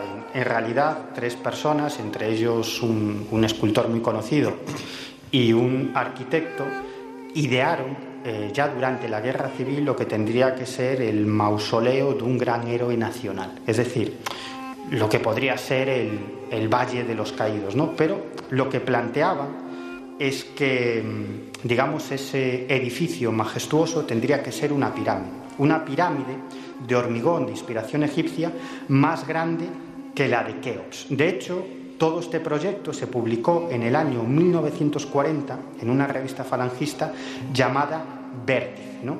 Este lugar que no solamente hablaban de la pirámide, sino también la construcción de una especie de ciudadela a su alrededor con toda una serie de edificios militares, etcétera, etcétera, pero dentro de esta pirámide debía construirse una cripta a ese héroe único, que nunca quedó bien claro si se referían a José Antonio Primo de Rivera o al propio Francisco Franco, con una llama siempre encendida en esa cripta donde, donde ellos pensaban o ellos creían o, apuntaban que debían estar enterrados todos los mártires de la Cruzada Nacional, además de toda una serie de esculturas de Santiago Apóstol, el sudario de la Pasión, el sudario de Oviedo, y, representaciones de, las que, de lo que ellos consideraban las cuatro batallas más importantes de la historia de España, la batalla de Covadonga, Navas de Tolosa, el descubrimiento de América y, por supuesto, la Cruzada Nacional. Franco tuvo esos planos, tuvo esa idea en sus manos, pero finalmente la desechó. Pero la desechó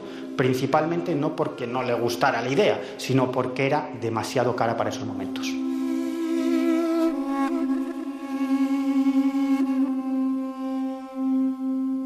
Y respecto al tema reliquias, ¿por qué dicen que viajaba, por ejemplo, con el brazo de Santa Teresa?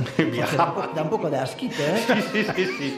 Sinceramente. Viajaba, viajaba. Franco tenía una auténtica obsesión por ese, bueno, algunos dicen brazo incorrupto, pero es más bien la mano incorrupta de Santa Teresa. A saber, a saber para qué la usaba. bueno, pues, eh, mm, mm, eh, pero es cierto eh, que tenía una auténtica obsesión. De hecho, en el Pardo, en su dormitorio, él y su mujer dormían juntos, pero en la misma habitación, en el mismo cuarto, pero en dos camas separadas, y a los pies de esas camas había un oratorio de la época de Fernando VII, dentro de ese oratorio una urna de cristal que siempre tenía las puertecillas abiertas, que esto era algo que siempre Franco quería, que tuviera las puertecillas abiertas como para sentir la energía de lo que había ahí dentro, y lo que había ahí dentro, os lo podéis imaginar, era esa, esa mano incorrupta de Santa Teresa que incluso se llevaba en sus viajes oficiales por España, porque ya sabéis que Franco salir no salía, Mm. pero cuando iba a Barcelona, a Valencia y tenía que pernoctar fuera del Pardo, también eh, la gente del servicio le llevaba esa mano incorrupta que colocaba en su dormitorio y también se la llevaba, por supuesto, a su lugar de vacaciones, al Pazo de Meirás. ¿no? Allí, allí se colocaba esa mano incorrupta de, de Santa Teresa, que además tiene una historia tremenda porque bueno, vive una serie de avatares. Finalmente, durante la guerra civil, esa mano desaparece y finalmente, en el año 1937, si no me equivoco, un grupo de falangistas logra encontrarla porque había sido robada por una serie de personas y deciden entregársela a, a las monjas que la custodiaban, ¿no? que custodiaban esa mano, pero antes dieron cuenta a su jefe de la falange en Málaga, porque esa mano estaba en el convento de las Carmelitas de Ronda, en Málaga. Este jefe de la falange informa a, los militares, a sus jefes militares, y Franco dice, no, no, esta mano no va para las Carmelitas de Ronda, sino que va para mí. De hecho, las Carmelitas intentaron durante muchos años escribiéndole al propio Francisco Franco para que les devolviera esa mano incorrupta, pero él se hacía el sueco y nunca la devolvió. Es agarrarse al poder como sea, ¿no? Es curioso porque la Iglesia no es que lo prohíba, pero no permite, bueno, no permite. Digamos que no le sienta bien la cultolatría, y en este caso es evidente que se lo pasaban por ahí mismo. Y tanto. Es curioso además, ya para ir terminando, Miguel, porque además tenemos a Jesús que vete a saber dónde estará, porque aquí estáis desapareciendo de forma muy misteriosa, ¿verdad? Em, Hemos hablado de un hermano rotario o casi rotario, de un hermano masón, y sin embargo es curioso la tremenda manía que le tenía Franco a la masonería, ¿no? No ha habido en nuestra nación ninguna rebelión ni conato de traición contra la patria que no se fraguasen en la sombra de las logias masónicas. Y aún hoy, liberada España de esta carroña, todavía esas insignificantes manejadas políticas, por mucho que se disfracen, obedecen siempre a la intriga y a la oculta inspiración de los masones expatriados. Pero, pero muchísimo. ¿Y esto por qué? Muchísimo. Mira, Yo en su momento, cuando, cuando escribimos el libro de Franco Top Secret, eh, eh, logramos entrevistar a un antiguo director de la Dirección General de Seguridad, la temida Brigada Político-Social. ¿no? Y este hombre nos contaba que él despachaba habitualmente en el Pardo eh, con Francisco Franco y que bueno, iba a entregarle una serie de informaciones sobre la situación del país eh, pero decía, nos contaba que a Franco lo único que le interesaba es la masonería y que le decía que había una enorme conspiración, que había una organización secreta de la masonería dentro de España, que también había estaba la masonería actuando del exterior y este hombre nos decía, yo salía de allí diciendo, pero si tenemos controlados a todos los masones de España, si son cinco y sabemos incluso a la hora a la que van al servicio y nos decía, incluso los jefes de la masonería eran nuestros informantes, incluso los jefes de la masonería española en el exterior, de los exiliados en Francia. Los jefes eran infiltrados nuestros, sabíamos todo lo que hacía la masonería y sabíamos que no suponían ningún peligro. Y nos decía, pero yo cuando salía de allí, de, de esa reunión con Franco, decía, oye, a ver si es verdad que se nos está escapando algo y realmente hay una sociedad tan secreta manipulando organizaciones civiles y sociales y no nos damos cuenta. La conclusión a la que llegó es que no. De hecho, nos contó una anécdota que uno de los hombres que puso a seguir a un grupo de masones en España, que nos decía que eran tres viejetes que se reunían en casa de uno de ellos con un miedo atroz, pues le empezó a interesar tanto, tanto, tanto la masonería que acabó convirtiéndose en masón. Y cuando él lo descubrió, dijo, lo mandó a otro sitio y pensó, madre mía, como el viejo, es decir, como Franco se entere de esto, nos corta los huevos. Esto fue la palabra textual. De hecho, se cuenta que Franco intentó entrar en dos ocasiones en la masonería. Hay un teniente coronel ya murió, eh, Joaquín Morlanes, que fue masón, y él eh, confesó que había visto una serie de documentos que mostraban que Franco había intentado entrar en la masonería en el año 1925 en la logia Lucus y luego más tarde en una logia madrileña en el año 1932, una logia a la que pertenecía su propio hermano, Ramón Franco, que fue uno de los que impidió que entrara en la masonería. Y luego ya un elemento, ya una historia, que esta sí que es alucinante. Francisco Franco escribió un libro sobre la masonería, que tituló masonería y que firmó con un seudónimo. En el año 1952, con el seudónimo Bor, hizo toda una campaña de marketing de ese libro, es decir, la prensa publicaba abundante información sobre Bor e incluso Franco llegó a recibir a, Hakim Bor, es decir, que era todo falso. De hecho, en el nodo se puede ver un tipo de espaldas y Franco recibiéndolo y el nodo informando de que Franco estaba recibiendo al autor de masonería, Hakim Bor, que en realidad pues, se debía ser un actor porque el autor de masonería era el mismo. Todo el mundo lo sabía, pero en el año 1981 la Fundación Francisco Franco desveló el secreto que ya se sabía y dijo que efectivamente que Joaquín Bor era Francisco Franco y volvió a publicar masonería, pero ya con el nombre de su autor, con el nombre de Francisco Franco. Por cierto, quien le ayudó en la redacción de ese libro fue su mano derecha durante muchos años, el almirante Carrero Blanco. Fíjate, pues es que hay que decir, claro, quien, quien nos esté escuchando ahora y no lo sepa, cuando uno accede a una logia masónica, a derecha e izquierda tienes dos columnas que representan a Jaquín y Boaz, que son las dos columnas que estaban justo delante del templo de Salomón en Jerusalén, el primer templo, que es utilizado hoy en día como un símbolo de, de la masonería. En fin, que a este hombre, según le iba o le venía, podía haber un acercamiento a la masonería o podía haber una confabulación judeo-masónica y los judíos también le daba igual, porque si aceptamos la historia de Corintio, hace en este caso le importaba el huevo que le faltaba, es decir, era conseguir el poder como fuera, ¿verdad? Bueno, y de hecho... Es que os digo una cosa de todas maneras, eh, yo he llegado a la conclusión de que todos estos personajes megalómanos, por un lado, eh, carecen absolutamente de la seguridad en sí mismos que deberían tener, porque mm. necesitan continuamente buscar la reafirmación fuera. Me da igual si es en logias, si es en objetos sagrados, si es en necesidad de reconocimiento. O sea, parece mentira precisamente que estos personajes que se supone que tenían todo el poder y que ostentaban, los cargos que ostentaban, luego tuvieran tantas eh, flaquezas, ¿no? Laura, ¿por qué? ¿Sabes cuál es el gran miedo que tiene el poderoso, efectivamente? Perder el poder y contra eso se utilizan todos los medios que sean necesarios.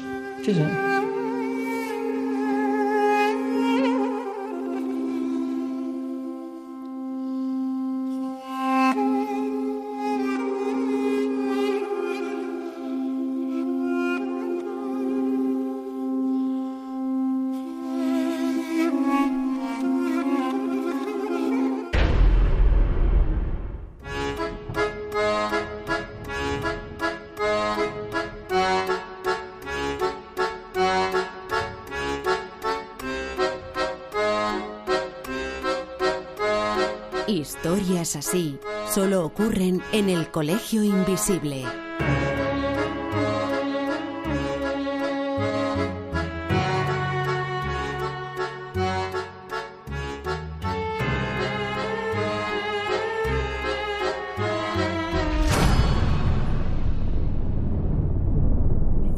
sunshine when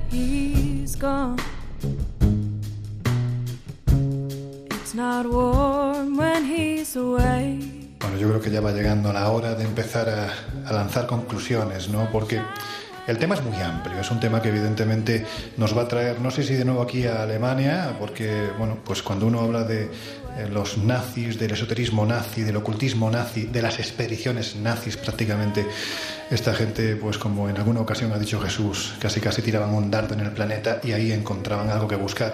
Seguramente volveremos porque pues ellos siguieron, entre otros muchos objetos, eh, aparte de la lanza de Longinos, pues también el arca de la alianza, el santo grial, el simiwinki o bastón de mando. Es decir, es que querían crear aquí, en este mismo lugar, ese templo al, al poder eterno. Pero desde vuestro punto de vista, ya para concluir, ¿pensáis que hay objetos que están revestidos realmente del poder de Dios con el poder, y valga la redundancia, para otorgarlo a aquel que lo posee? ¿O estamos hablando de meras supersticiones? Bueno, a mí sí que me gustaría, me gustaría creer que sí, pero lo bueno es que cuando hablamos de esta clase de objetos, incluso con las historias que acompañan a muchos de ellos y que hoy hemos contado algunas de ellas, Habría que hacer un repaso exhaustivo, ¿no? Pero la estadística normalmente eh, está ahí, en el sentido de personas que los han, eh, los han poseído, los, han usado y no se han visto, eh, digamos, atraídos a una, a una historia oscura y tétrica. Pero sí que es cierto que yo creo, ¿no? Y aquí sí que lo digo sinceramente, que la leyenda que, que, acumulan, ¿no? la leyenda, las historias y las anécdotas que acumulan estos objetos son muchas veces más que suficientes para alterar el pensamiento de un hombre tan importante estratégicamente, geoestratégicamente en la época como, como fue Hitler. Y eso puede generar, da igual que el objeto tenga un poder o no, si esa persona lo cree puede condicionar, como puede pasar casi casi, el rumbo de la historia. Bueno, yo, yo, estoy absolutamente convencido que el poder de estos objetos es el poder de la creencia que se proyecta que se proyecta sobre ellos. Yo creo que ahí está, yo creo que ahí está el poder y, y luego es cierto que que, en general, y es un aspecto muy desconocido en la actualidad, pero los grandes líderes políticos suelen ser muy supersticiosos, porque una vez que están en el poder tienen muchísimos enemigos y lo que pretenden es mantener ese poder a toda costa y escuchan a todo el mundo, incluso a aquellos que aparentemente no creen, que son magos, evidentes e incluso los mayores estadistas de la historia han tenido a su lado a estos videntes, a estos augures, a los que a veces han hecho caso y a veces no. Eh, la verdad es que, bueno, eh, yo creo, igual que ellos han comentado, que la sugestión mueve montañas. Y cuántas cosas no han provocado la sugestión y ya no te cuento cuando es sugestión colectiva ya puede llegar a realmente provocar auténticas catástrofes no yo, yo creo que si una persona está realmente convencida de que ese objeto tiene un poder y que si lo pierde probablemente va a morir o va a pasar una catástrofe, es que es posible que él mismo la ocasione. Os, os, veo muy escépticos hoy, ¿eh? bueno, es, como el poder de las maldiciones. El poder de las maldiciones es que a la persona a la que se le echa esa maldición sea consciente de que se le ha echado esa maldición, si no, lo más probable es que no tenga ningún efecto. Claro. Mira, comenta uno de los amigos del Colegio Invisible, que ya hemos citado en alguna ocasión, el explorador Juan José Revenga, por ejemplo, es uno de los grandes expertos en todo lo que tiene que ver con vudú. Él dice que el vudú no es efectivo hasta que crees en él. El problema del vudú es que es muy fácil creer en él. Yo no sé si esto es lo que ocurre con los objetos de poder. Yo sí creo que hay objetos de poder. Creo que todavía hoy, en pleno siglo XXI, en esta época en la que apretando un botoncito prácticamente todo el planeta está intercomunicado, todavía existen objetos muy antiguos que ansían gente poderosa porque saben que están revestidos del poder de Dios. Ahora, ¿Qué es Dios en este caso? No lo sabemos.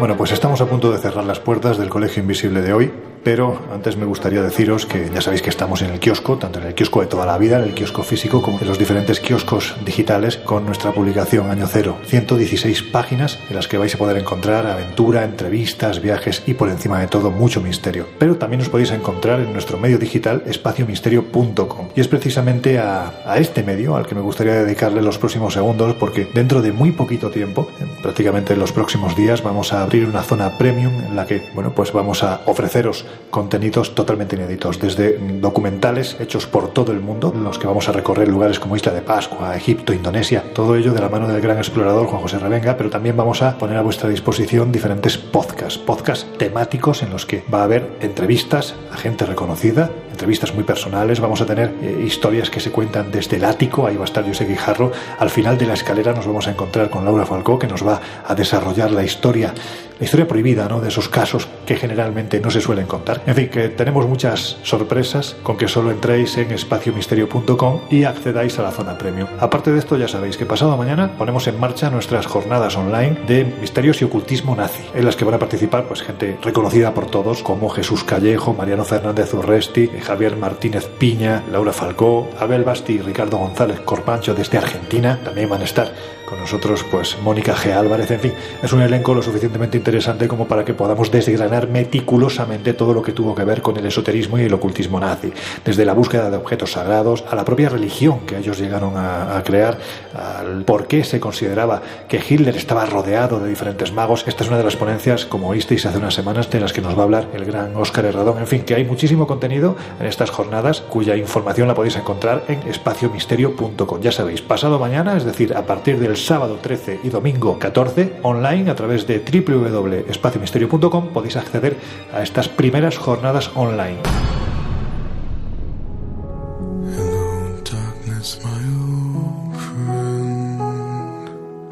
El destino.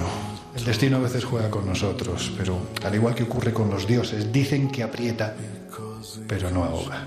Recuerdo que hace años un querido amigo de esta casa, Juan Antonio Cebrián, escribía precisamente sobre la lanza del destino, que después de los intensos bombardeos aliados del 13 de octubre de 1944, durante los cuales Nuremberg sufrió enormes daños, una de las bombas destruyó la casa donde estaba la entrada secreta del túnel, dejando las puertas blindadas al descubierto. Hitler ordenó que la lanza fuera trasladada a los sótanos de una escuela en Panierplatz.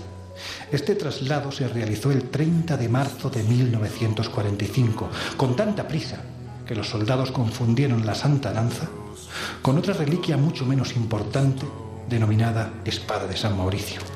Hitler, al parecer, no se enteró jamás de este despiste. Un mes después, la compañía C del tercer regimiento del gobierno militar, al mando del teniente William Horn, fue enviada a Nuremberg en busca del tesoro de los Habsburgo. Después de algunas dificultades con las puertas de acero de la misma, el teniente logró entrar en la cámara subterránea y allí pudo ver, sobre un altar de unos tres metros de altura, en un lecho de terciopelo rojo, allí estaba la legendaria lanza de Longinos en su estuche de cuero. Alargó el brazo y la cogió entre sus manos. Lo que el teniente Horn estaba haciendo ese 30 de abril de 1945 era ni más ni menos que el cambio de dueño de la lanza del destino. Un cambio que, como ya ha dicho Laura, como ha comentado Jesús y como también ha argumentado Miguel, conllevaba la muerte de su anterior poseedor. Adolf Hitler, rumiando, dicen, contra la traición de sus generales, enloquecido y avejentado, cogió esa misma tarde la pistola que acabaría con su vida y la de su esposa Eva Braun.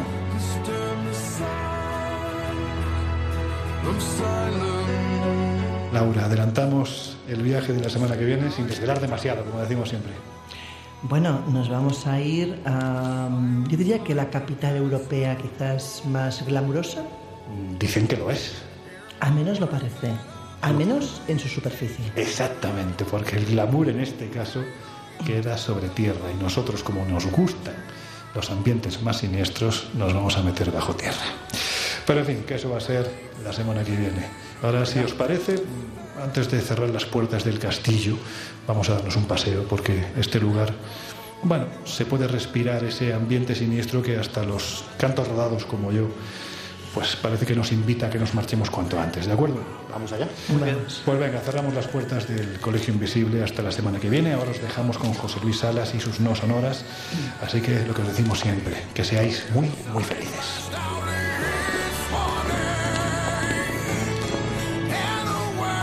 El Colegio Invisible con Lorenzo Fernández Bueno y Laura Falcó en Onda Cero.